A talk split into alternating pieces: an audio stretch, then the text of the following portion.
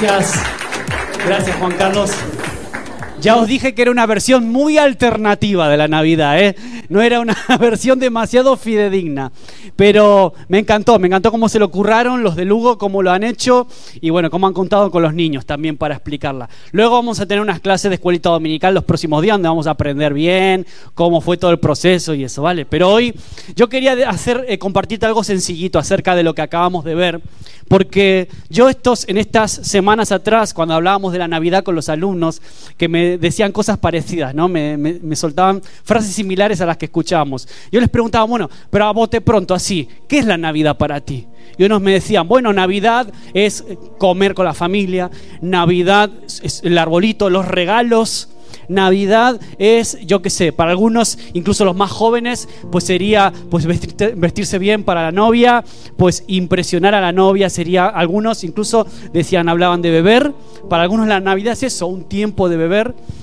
Para los adultos podría ser quizás la Navidad, para algunos es la paga extra, a que sí, la paga extra para los que trabajan, eh, para otros vacaciones, para otros salir a ver a la familia, eh, viajar de una ciudad a otra, a mejor de una región a otra.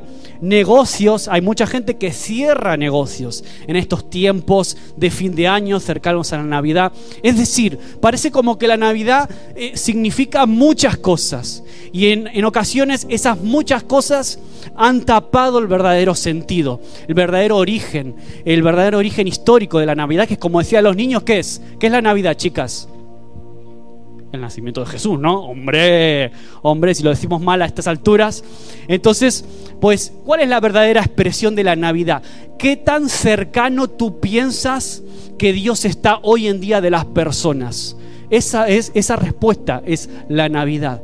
Y por eso quiero decirte la idea principal del mensaje de hoy es que la Navidad es Dios con nosotros. El Emanuel, como dijeron, como decía Isaías, ¿no? Cuando profetizó 700 años antes acerca de cómo iba a ser el Mesías, dónde iba a nacer, dónde se iba a criar, que iba a nacer de una virgen, ya había 700 años antes, había estado eh, haciendo una predicción de lo que iba a pasar, profetizar lo que iba a suceder y que se cumplió todo al pie de la letra. Vale, entonces yo quiero hablarte de que la Navidad es eso, es Dios con nosotros, pero no solamente Dios con nosotros. Emanuel significa eso, Dios con nosotros, sino que también es Dios en nosotros y Dios por nosotros.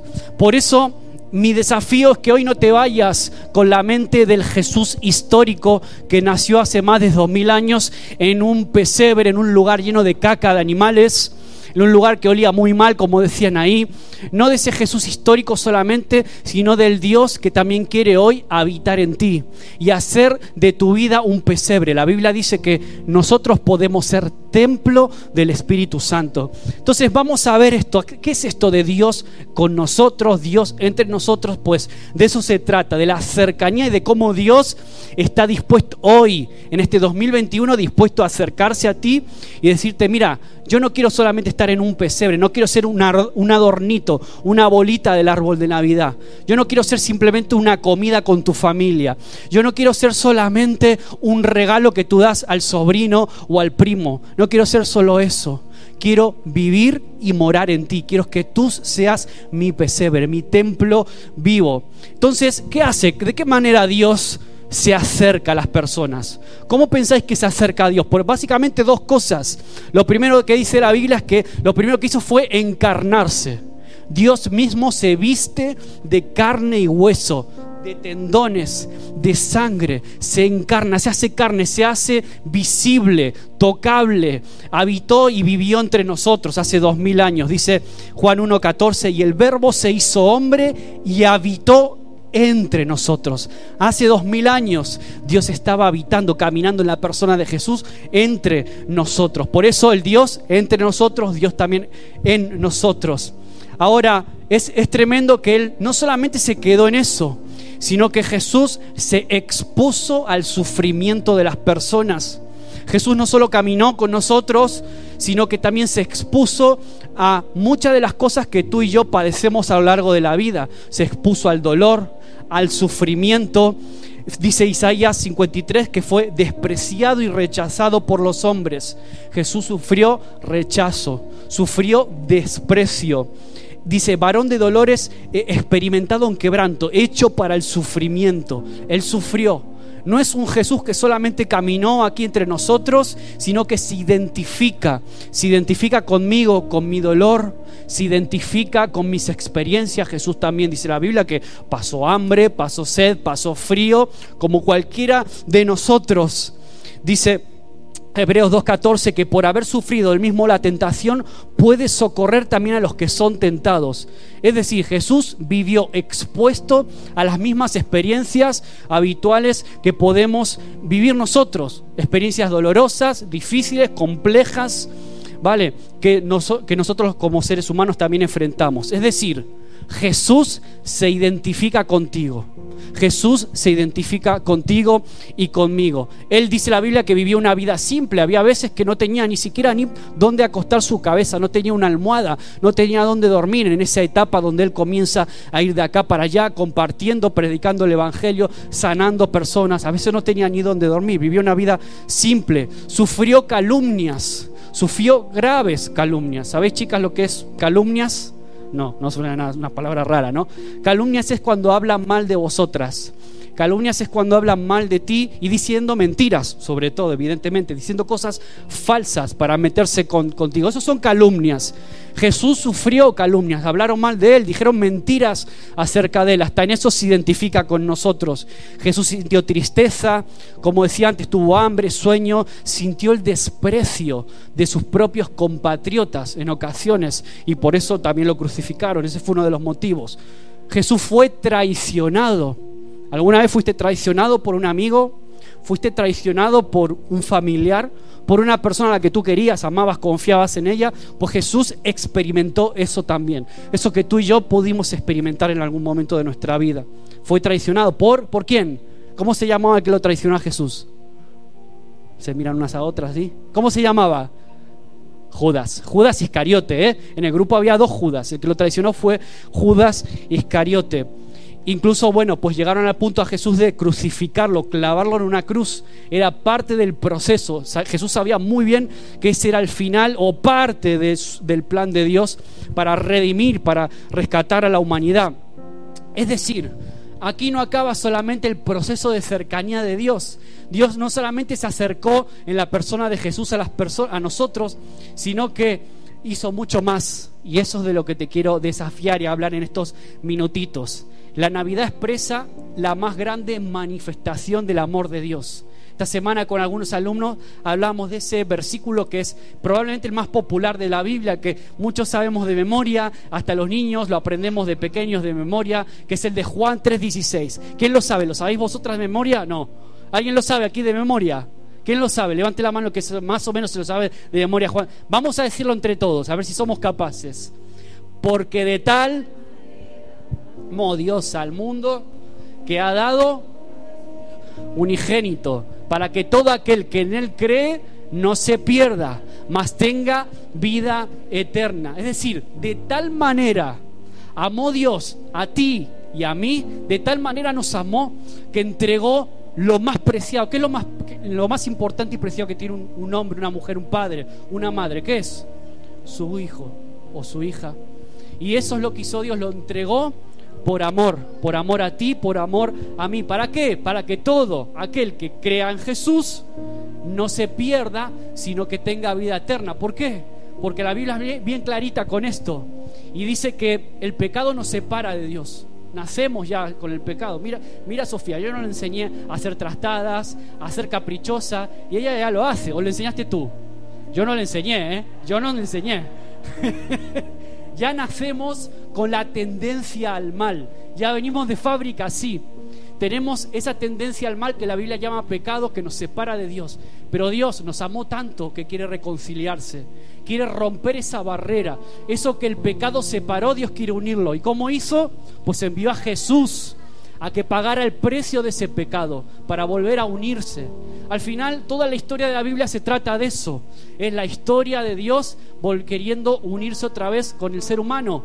Religión significa eso. Religión es religar. Viene de la palabra religar, que es volver a unir, volver a ligar. Y eso es lo que Dios está hoy, 2021, está deseando y anhelando volver a unirse, a tener una, una relación contigo. Y sí que se puede porque de tal manera nos amó que dio a su único Hijo, para que todo aquel que en Él cree no se pierda, sino que pueda tener vida eterna.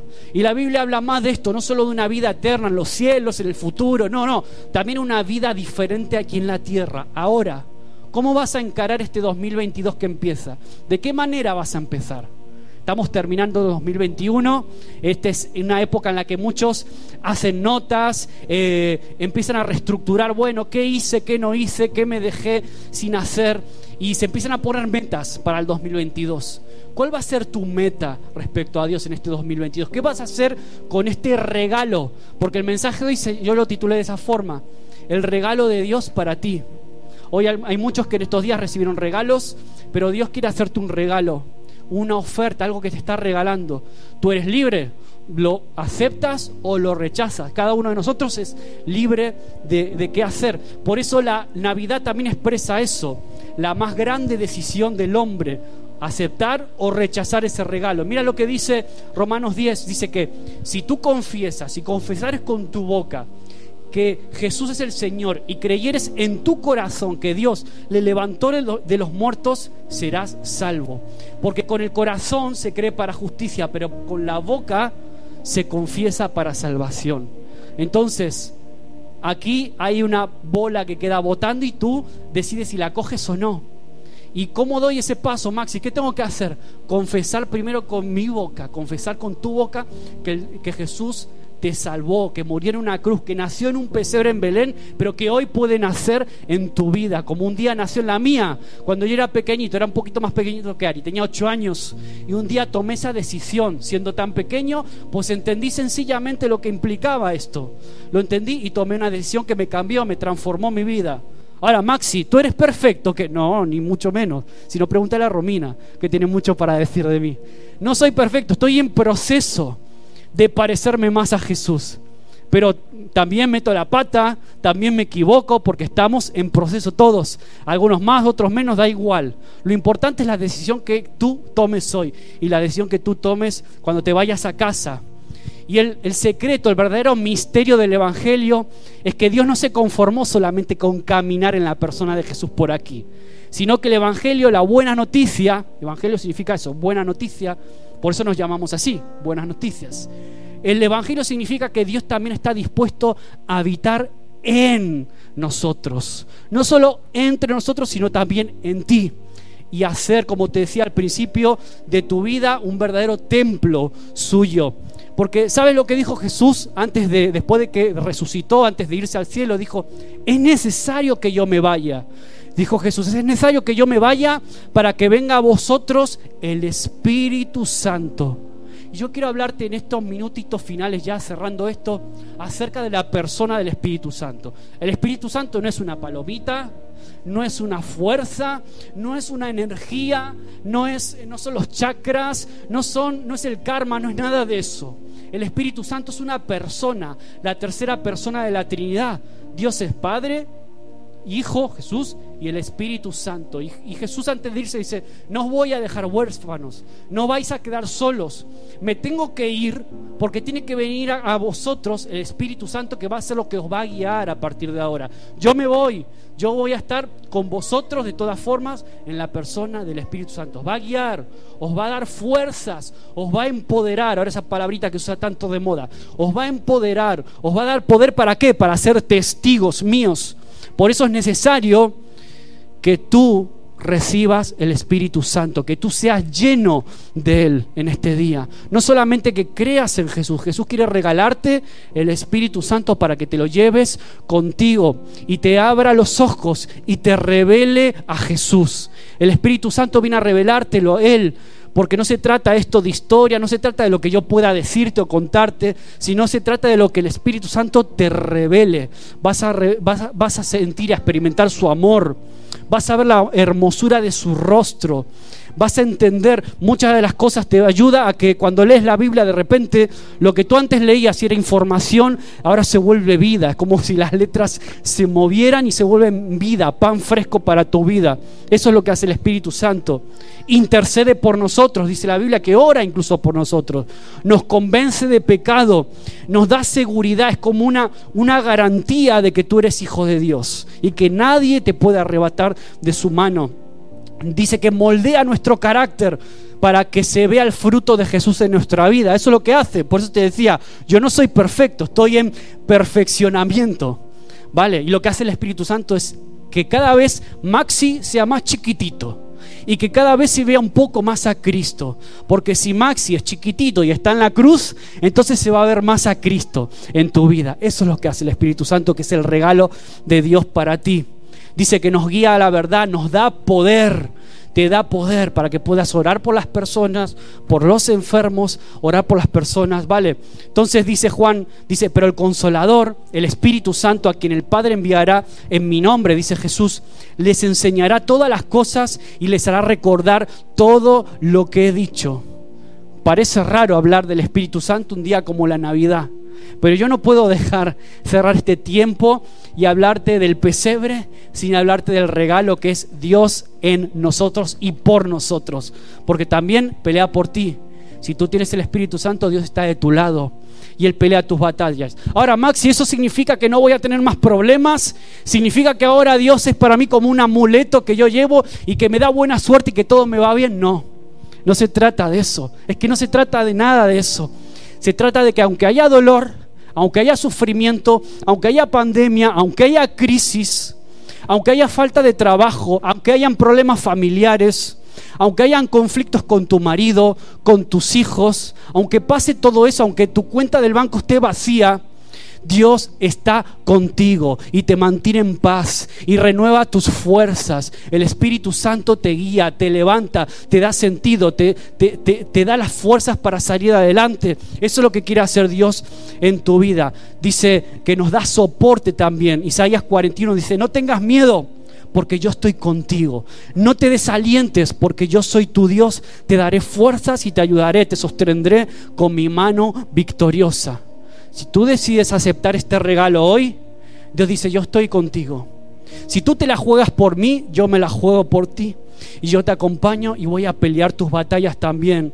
Nos da refugio, nos da la victoria, incluso con las relaciones, relaciones personales con personas. Entonces, conclusión, cerrando este tema, este tiempo, estos minutitos, que creo que ya se habló mucho acerca de la Navidad aunque quizás con el último video quedamos un poquito confundidos con algunos detalles, pero sin duda que el sentido principal del por qué Jesús vino a este mundo quedó bien clarito.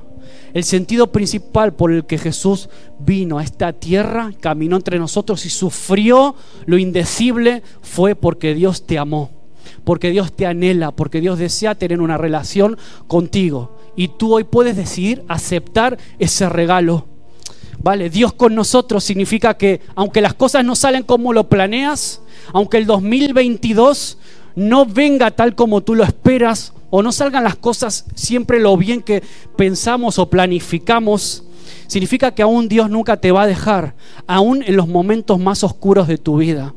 Y yo te lo digo porque yo lo he experimentado. Yo he experimentado como su mano me sostuvo, nos, nos ha mantenido a Romina, a mí, los momentos más difíciles de nuestras vidas a lo largo de estos últimos años. Lo he experimentado a nivel personal también, a lo largo de toda mi vida. Las cosas no son perfectas, la vida no es perfecta. Yo no sé cómo va a venir este 2022. A lo mejor hasta venga peor que el anterior. Dios quiera que no. Pero todo puede pasar. Tú no puedes poner tus esperanzas en las circunstancias. Porque las circunstancias, pues mira, parecía que no estaba el virus, ahora iba otras variantes y parece que la cosa está peor que antes, ¿no?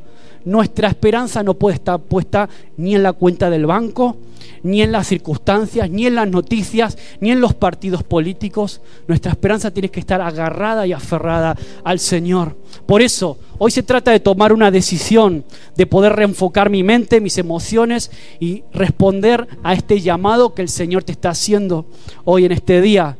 Si Dios te está contigo, si Dios está conmigo, puedo enfrentar preocupaciones financieras, económicas, problemas con los hijos, conflictos de parejas, trastornos de salud, incluso los imprevistos de la vida, aún la muerte, aún la muerte queda un segundo plano cuando tú tienes al Señor en tu vida. ¿A que sí?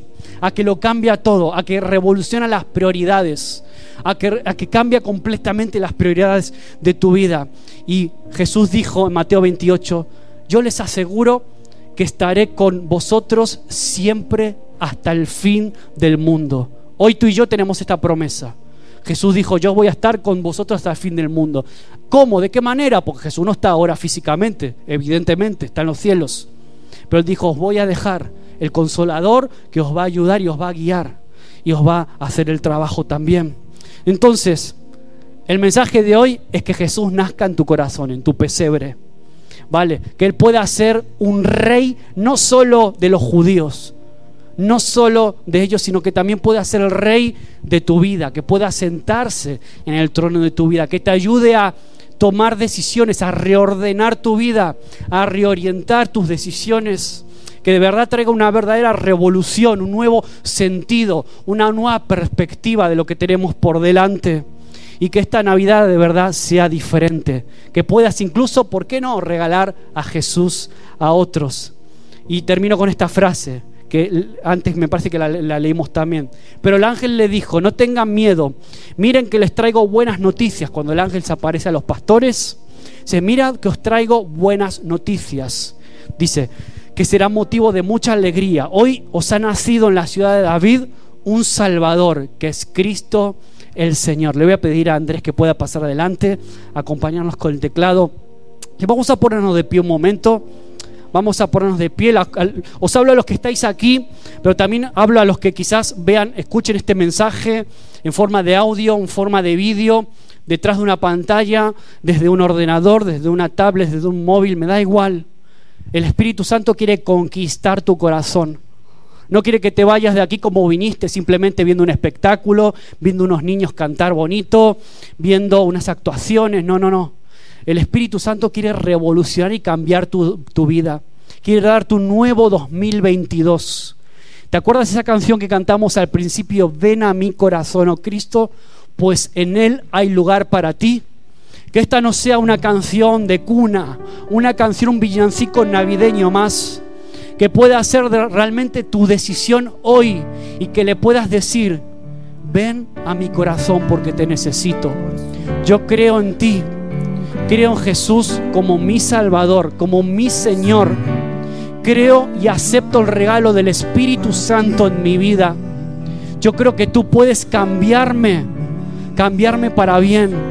Yo sé que el Espíritu Santo puede ayudarme a dejar vicios que me destruyen, que destruyen mi matrimonio, que destruyen mi vida, destruyen incluso mi economía.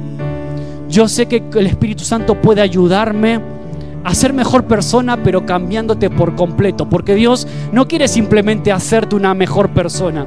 No quiere simplemente, como dicen los coaches de hoy en día, que convertirte en la mejor versión de ti mismo. No. Dios quiere transformarte, darte una nueva vida completamente. Quiere convertir en un maxi completamente nuevo, transformado. No perfecto, evidentemente, porque todos estamos luchando, ¿no? Todos estamos luchando con nuestras cosas pero un Maxi que ama a Jesús, un Maxi que busque más de Él, un Maxi que a medida de que pasa el tiempo pueda ser transformado, un Maxi que cada vez sea más chiquitito para que Jesús sea más grande. Y eso es lo que hace el Espíritu Santo. Así que si hoy estás dispuesto a tomar esta decisión, si nunca la has tomado antes, hoy puedes decidir decirle, Jesús, ven a mi corazón. Vamos a cerrar los ojos.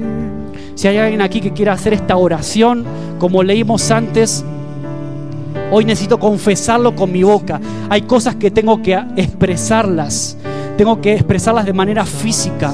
No sé si pasando adelante o donde estás ahí de pie, pero que puedas decirle con tu boca, con tus palabras. Si quieres repetir conmigo estas palabras, decirle Jesús, yo creo en ti.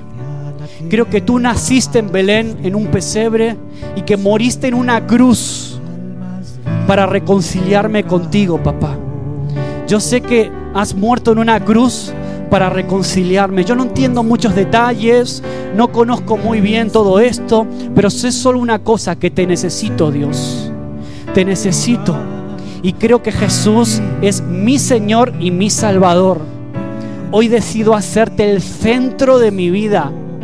Hoy decido yo transformarme en un pesebre para que tú puedas nacer en mí y convertirme en una nueva persona, darme una nueva vida. Yo te entrego mi vida, te entrego mi corazón y a partir de hoy, en este último domingo del año 2021, decido seguirte por el resto de mis días, por el resto de mi vida, Señor. Hoy decido recibir el regalo del Espíritu Santo. Lo recibo por fe. Hoy recibo la garantía, el sello del Espíritu Santo que está ahora viviendo y morando en mí. En el nombre de Jesús. Amén. Si hiciste una, una oración así o similar, que puedas decírmelo, no tengas vergüenza, quiero, quiero felicitarte, orar por ti.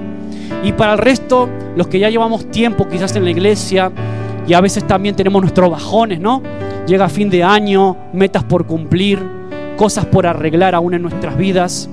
Necesitamos no solo que el Espíritu Santo esté aquí viviendo dentro, sino como decía el apóstol Pablo, necesito ser lleno del Espíritu, saturarme del Espíritu Santo.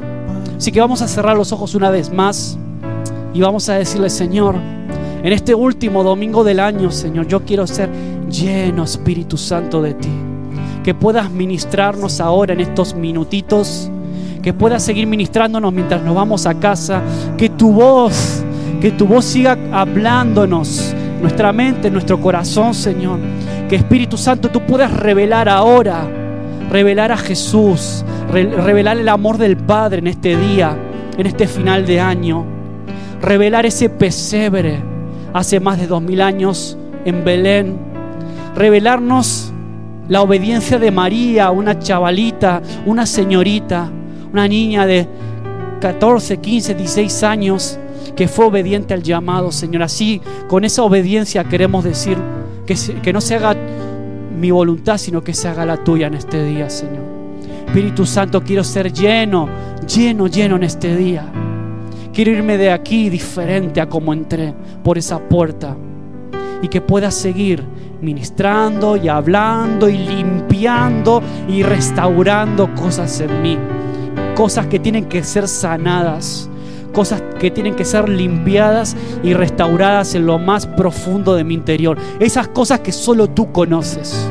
Esas cosas que no conoce ni siquiera mi esposo, ni mi esposa, ni mi familia, ni mis amigos. Aquellas cosas con las que estoy peleando y que solo tú me puedes ayudar a salir de ellas, Dios. Que este sea un fin de año diferente y que pueda arrancar el 2021 con una nueva esperanza, con nuevos propósitos, nuevas metas y sobre todo con un horizonte claro de quién eres tú, Señor, y lo que tú estás haciendo en mi vida. Gracias, Señor, en nombre de Jesús.